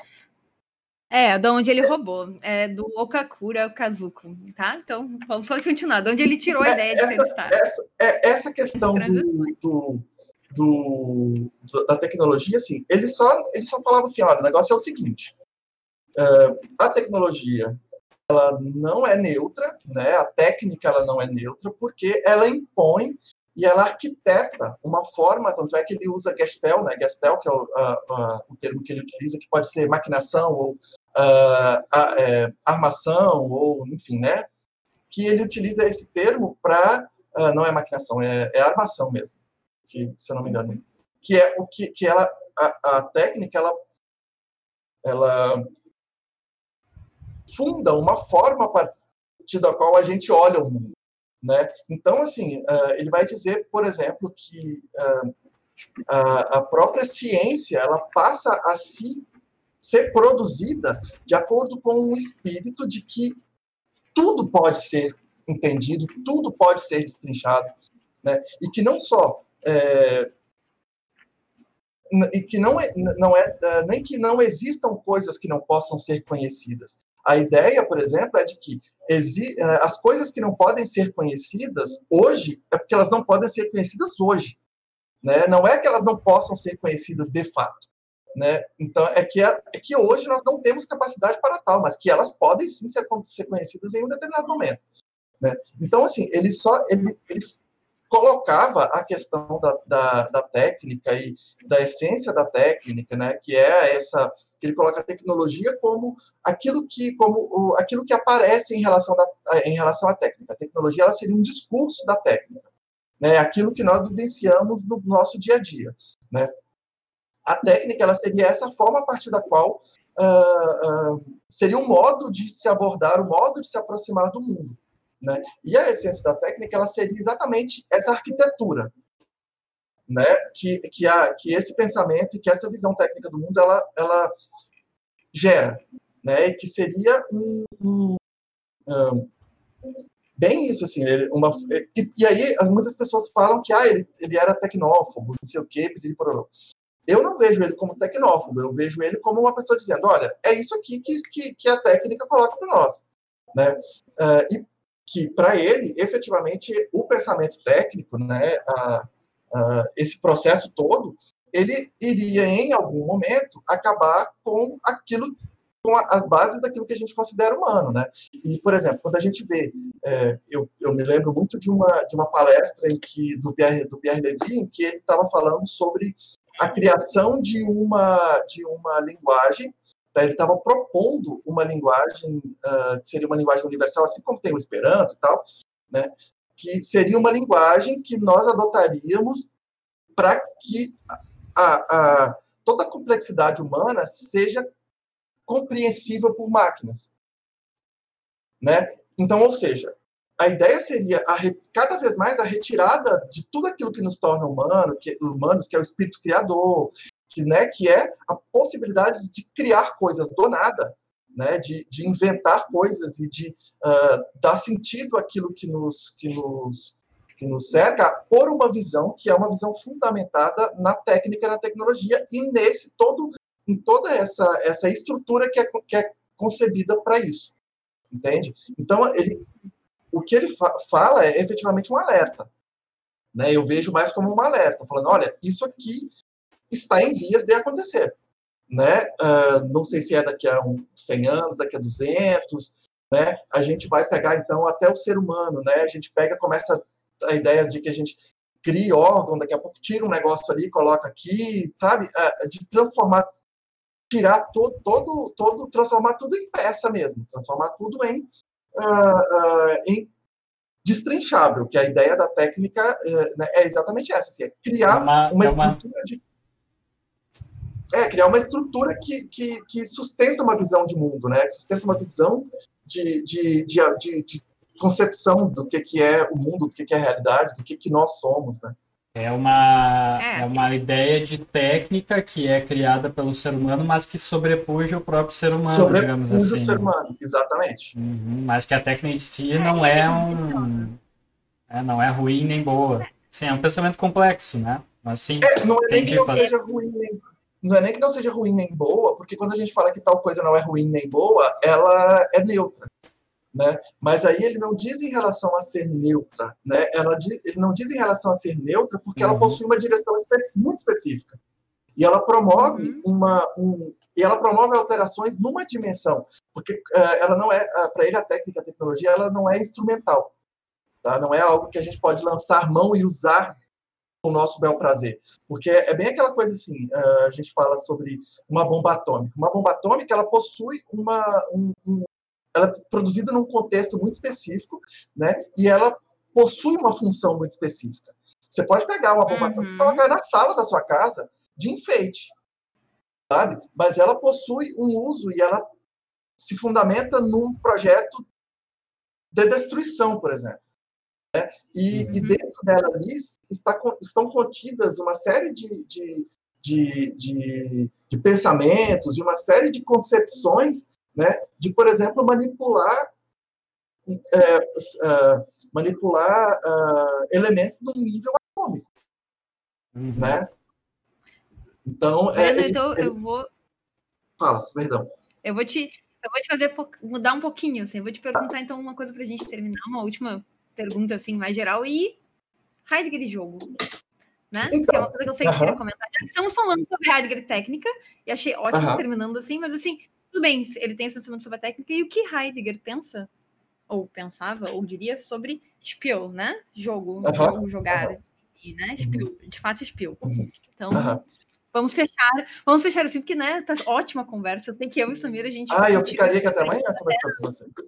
Eu uhum. sei, então a gente, a gente vai ter que fazer um round 2. Agora, Breno, agora segunda parte da tese, né? Então, mas eu, então vamos fechar com Heidegger e o jogo, né? Pra gente tá. ter uma boa. Pode gerar estranhamento, né? Num primeiro momento, a gente eu pegar a, a o projeto, é, a fenomenologia heideggeriana e aplicar ela a jogo. Né? Eu vejo que isso se, se coloca muito uh, a partir de uma percepção e de um, de um entendimento marginal sobre estudos de jogos, para começo de conversa, né? De que, ah, isso não é sério, ou então, ah, né, isso aí não, não, não merece, ou, nossa, o que que Heidegger diria se, tu, se ele visse, né, tu pegando o, o, a fenomenologia, a ideia dele e aplicando em games, né? Uh, hipoteticamente falando. Hipoteticamente falando, né? O que, que ele diria? Aí, a, a, a ideia dele com o jogo, assim, e foi inclusive uma feliz descoberta que eu tive numa obra dele, Introdução à Filosofia, em que ele fala especificamente de jogo. Tá? Uh, em esse livro dele, deixa até, ele está aqui do lado, ah, aqui, Introdução à Filosofia, ele tinha essa carinha aqui, ó, bem amigável, né? Ó, dá para ver que ele tinha uma cara, uma cara bem amigável, Nossa. né? Em que uh, ele fala, em que ele fala é, sobre sobre o jogo como uh, como efetivamente a part, uh, o fenômeno a partir do qual o Dazai emerge. Tá? E o fenômeno a partir do qual é, seria o fenômeno originário a partir do qual o Dasein se abre para o mundo. Tá? E ele, inclusive, deixa muito claro é, para dúvidas que possam é, surgir em relação a, ao uso, né, depois, quando a ideia de espio é traduzida para o português, que ele poderia, ah, não, ele poderia não estar tá falando de jogo, né, ele poderia estar tá uhum. falando de, de, alguma outra coisa. Né? Uh, ele fala, ó, por exemplo, aqui, ó, ele fala é, que é, quando ele vai falar do que, que não é jogar. Jogar não é nenhuma sequência mecânica de ocorrências, mas é um acontecimento livre, isso é, um acontecimento que está sempre ligado a regras, Nesse acontecimento, o agir e o fazer não são essenciais. Ele começa a fazer toda uma, uma, uma estrutura efetivamente de jogo. E esse texto dele é de 1927, foi numa palestra que ele deu. Tá? Uh, e que ele fala, efetivamente, ele trata do jogo como uma, como uma abertura de um mundo originária e pré-ontológica, vamos dizer assim, né? Uh, seria uma, um, o jogo ele seria o fenômeno a partir do qual é possível ao, ao, ao design existir. Né? Uhum. É, o jogo ele seria um, um, uma, uma, abertura, né? ela, ele, ela seria mais fundamental e mais primária e mais originária do que uh, diversas outras formas ou uh, que seriam hermenêuticas compreensivas, né, de interpretação, piriri-pororô, né, ele vai dizer que justamente pelo jogo ele uh, não ser ele, uh, ele ser até mais primário do que isso, né? Ele é efetivamente aquilo que nos torna Dasein. Ele é a, uhum. a, uma abertura originária de mundo ao Dasein.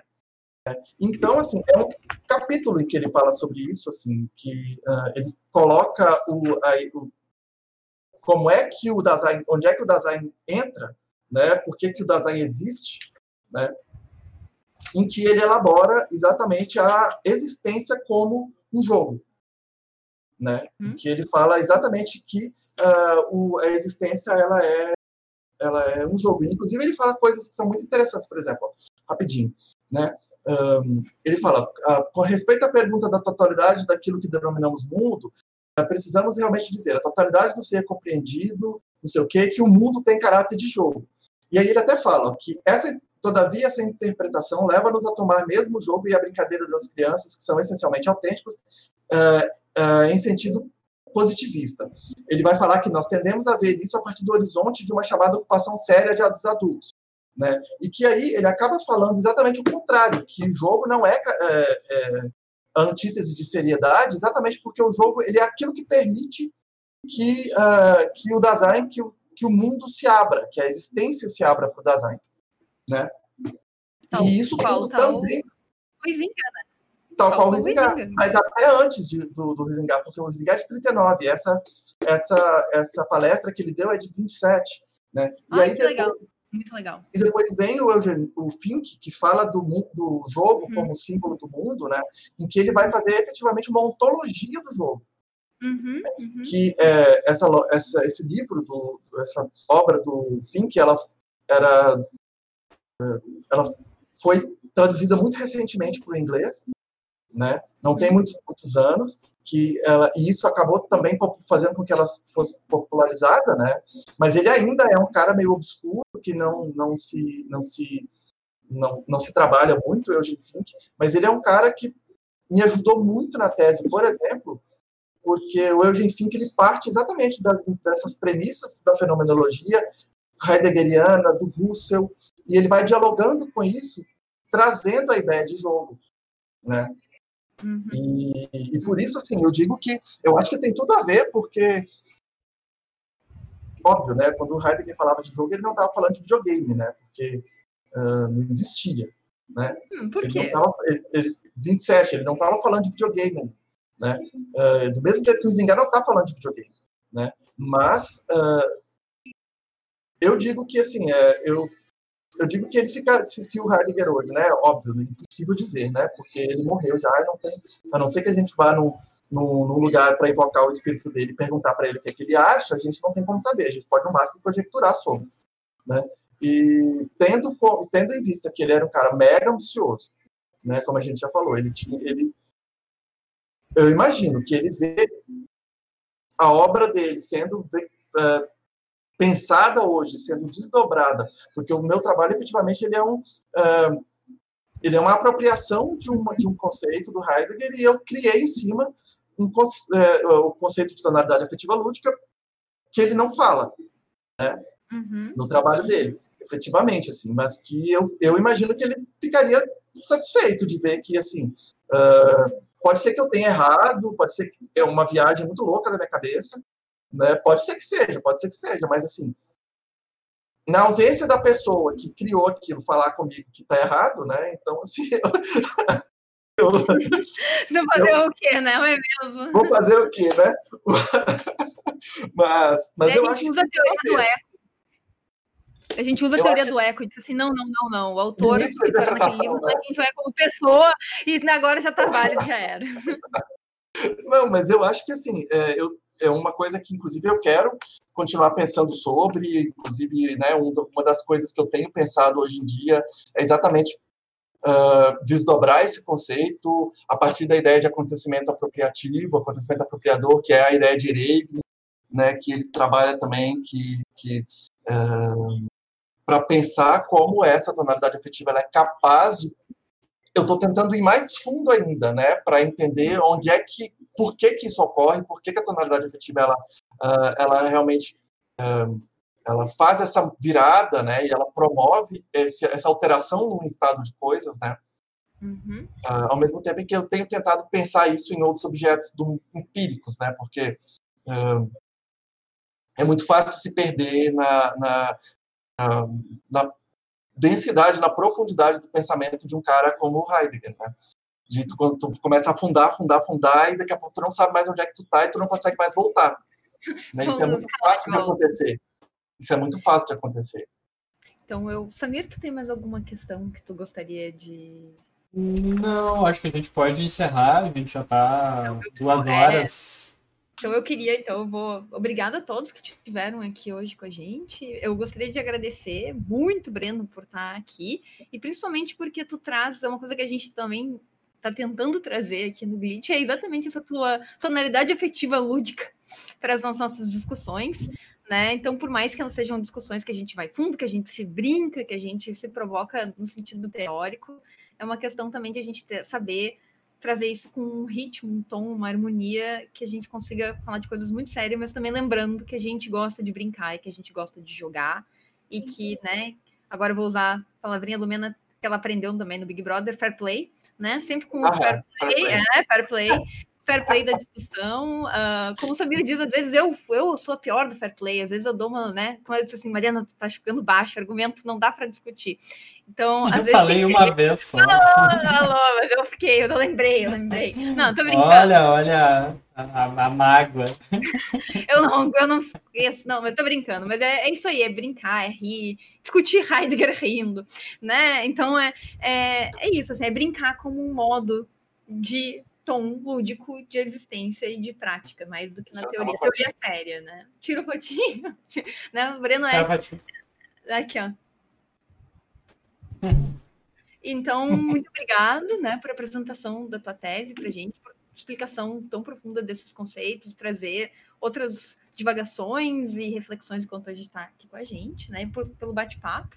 Uh, eu gostaria de dizer para todos vocês que o arquivo da tese do Breno vai estar disponível no canal no, do Glitch, no Discord, para quem quiser saber mais, assim como um dos artigos que ele fez e, e, publicou recentemente na Matriz, recentemente ano passado. Eu não sei porque os anos. No final de 2019, eu acho. É, então antes do mundo fechar, né? Antes, antes do, mundo, antes do mundo acabar antes do mundo acabar. Então, quem quiser mais e quiser continuar a discussão sobre o tema na live do dia, a gente pode continuar discutindo lá, né? O Breno vai estar lá. É, e me, é, qualquer coisa me chama, manda e-mail, assim, é eu sei que é muito difícil e trazer isso tudo num período de tempo, né, que, que enfim, uh, sem que as pessoas que estão assistindo tenham lido efetivamente, né, o trabalho, enfim, é, é, é, e é complicado mesmo. É, é, eu me embanando, e foi até uma surpresa eu me lembrar de um monte de coisas ainda. É, mas é, mas é isso também, a gente é, aqui não tem toda essa carga, né, de Sim. Fazer toda essa explicação, enfim, então... que é uma introdução, uma ideia, daqui a pouco o pessoal se interessar e aí vai atrás por conta. Né? trocar ideias. Exatamente. Eu que agradeço, gente. Adorei, Obrigada. foi muito bom. Uh, contem comigo sempre para uh, ah, aqui, fora daqui, vamos bater papo e saudades, inclusive, das reuniões, saudades de, de encontrar todo mundo, mas acho que essa, essa semana eu participo do LAD. Mas, é, Breno, é, deixar de novo meu agradecimento, né? Uh, tem um trabalho incrível aí que dentro do LAD ele é que nem o Heidegger, ele é extremamente é, é, influenciador dos nossos trabalhos, né? E Mari, é, vou, não sei se eu vou te sacanear de novo, espero que não, mas qual é a nossa próxima agenda? A nossa próxima agenda, dessa vez eu treinei, é a Alemanha, que vai apresentar a tese dela sobre sensações e horror e jogos aqui pra gente. Então, mentira! Eu tô mentindo! Gente, eu acabei de mentir online. Mentira! Nossa próxima agenda é o Tarcísio, que vai falar ah, sobre tá. esporte e etnografia no norte do país, no Pará. Então, depois teremos a Alemanha. Estou mentindo, é que hoje falei com a Alemanha. Então, né? Então, esses são os nossos. Já dei para vocês o spoiler de dois programas. O próximo é o Tarcísio Macedo, que vem aqui falar sobre esportes no norte, com etnografia, no norte do país e depois a Alemanha com horror, sensações e jogos. Perfeito, então, gente. Nos vemos na semana que vem. É, um agradecimento aos nossos seguidores do dia, Machal Lai, a Kenneth, a Julieta Sagaz, que estava aí no chat conversando com a gente. Inclusive disse que aula, gente, muito obrigado mesmo. Salvou o Heidegger, viu, Breno? É, Mari, Mari GF, Frame Play. Mari Fontoura. E Thaís Pantuza, que seguiu o nosso canal hoje. Ah, da, da, UERJ. Ah, que legal, querida. É, muito obrigado também. a Laura também. A Laura também está aqui com a gente, nossa querida colega. Né? E aí eu vou... eu não conheço. E aí vou mandar essa galera aí lá pro Gamer de Esquerda, tá? que tá fazendo live agora. Então, Sim. tchau, gente. Até a próxima. Tchau, tchau. Um abração. Se cuidem, gente. Se cuidem.